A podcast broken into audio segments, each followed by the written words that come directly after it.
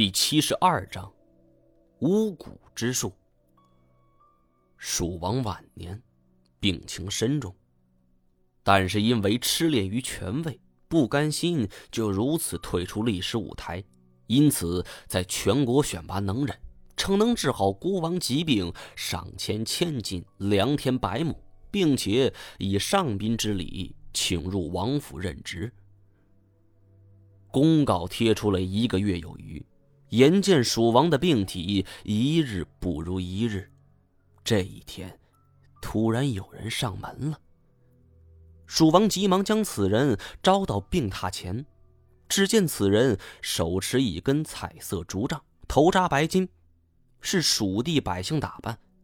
不过问起此人是何处的名医时，来人却呵呵一笑：“哼，我并非出身姓林。”而是巫蛊师。一听此言，四下皆骇。因为中国历朝历代对于巫蛊之术都是深恶痛绝的。巫蛊之术从秦汉时期就有，而且汉代的法律和唐朝法律都明令禁止巫蛊之术。比如汉代法律规定，如果某人家里饲养的蛊虫已经成型，并且能够致人死亡，那这个人就要处以极刑，家人流放三千里。而唐代也有过类似规定，饲养蛊未成型者流放，成型者杀头。最典型的例子，恐怕要数当年汉武帝怀疑自己太子刘据大搞巫蛊之术，从而下令捕杀。可见。但凡统治者从骨子里就反对巫蛊之术，认为这种邪术威胁了他们的统治。蜀王一听来人自报家门，说是巫蛊师，气得险些吐血，要将此人拖出去砍了脑袋。没想到这位巫蛊师不慌不忙，反而气定神闲，劝蜀王：“大王病言，无法可医。”既然遍寻医术都没有解救，何不让草民一试？医好了，大王功业千秋；医不好，也坏不到哪儿去。大王再杀我也不迟啊！蜀王这时候是正儿八经的病急乱投医了，觉得巫蛊师此言有理，便决定一试。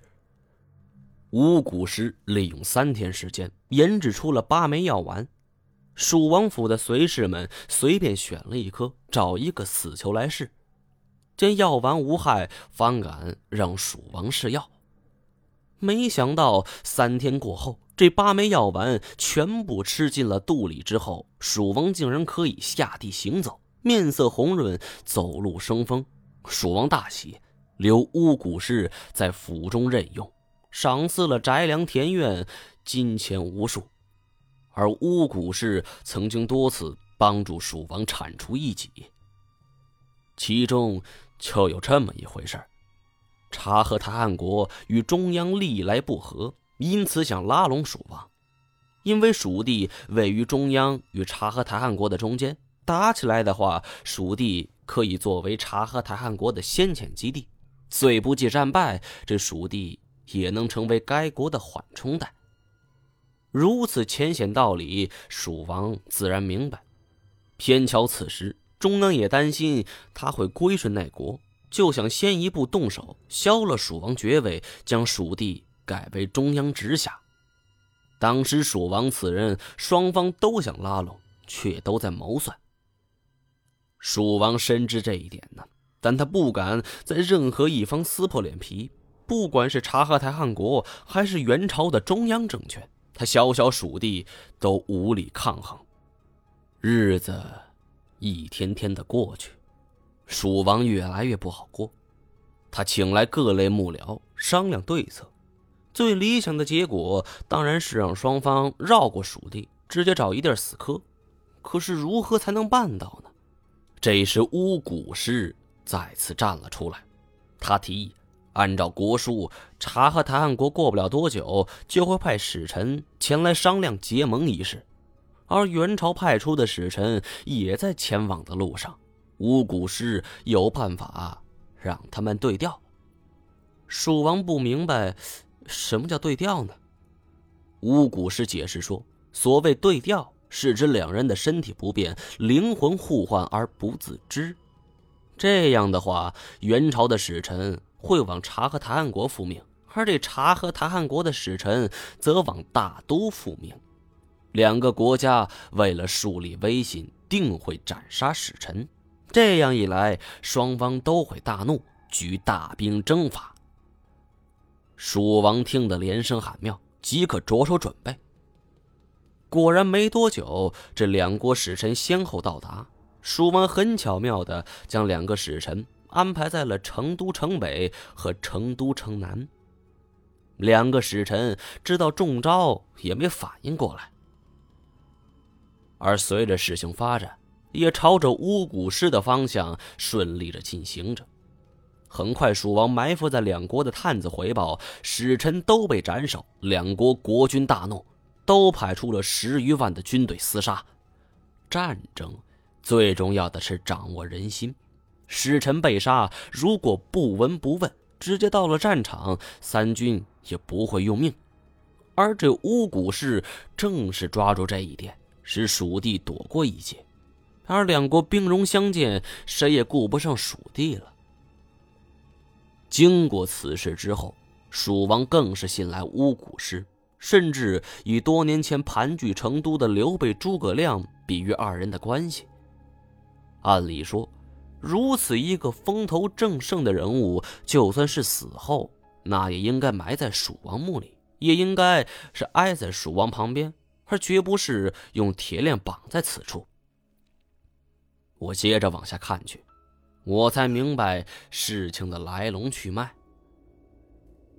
元朝的中央政府与察合台汗国连年厮杀，无暇顾及地方诸侯。蜀王命麾下大将是趁机出兵汉中，一举逼近安西王管辖的封地陕甘。本来想趁机夺下京兆府城、进陕西西安等重镇，没想到此时蜀王旧疾复发，滞留汉中。他急忙命人前往成都召唤巫蛊师来。没想到半个月后，来人两手空空，只带回来巫蛊师的一封信。信上说，蜀王的旧疾需要服用药性猛烈的药物。不过汉中干热，不合药理，需要蜀王班师成都。蜀王气得大怒，眼看自己就要克功建业，而且兵锋正旺，怎么可能因为一封信就班师呢？他连忙派了三拨人，是速回成都，让巫蛊师前来。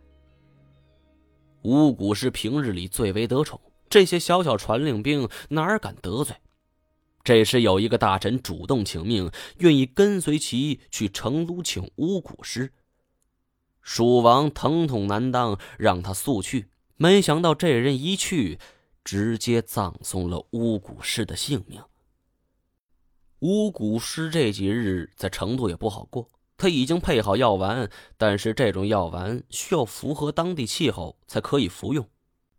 巫蛊之术本就是多玄幻之事。如果蜀王在汉中吃了此药，非但不见好，反而会一命呜呼。旁人哪能懂这些呀？连声催促这巫蛊师赶紧上路。巫蛊师是誓死不从，前后四拨人马加上一位大臣都未能劝动。一气之下，大臣说话就不那么客气了。巫蛊师气愤不过，反唇相讥。大臣翻身上马，返回了汉中。好了，以上就是天音海为您演播的第七十二章的全部内容了。感谢您的收听。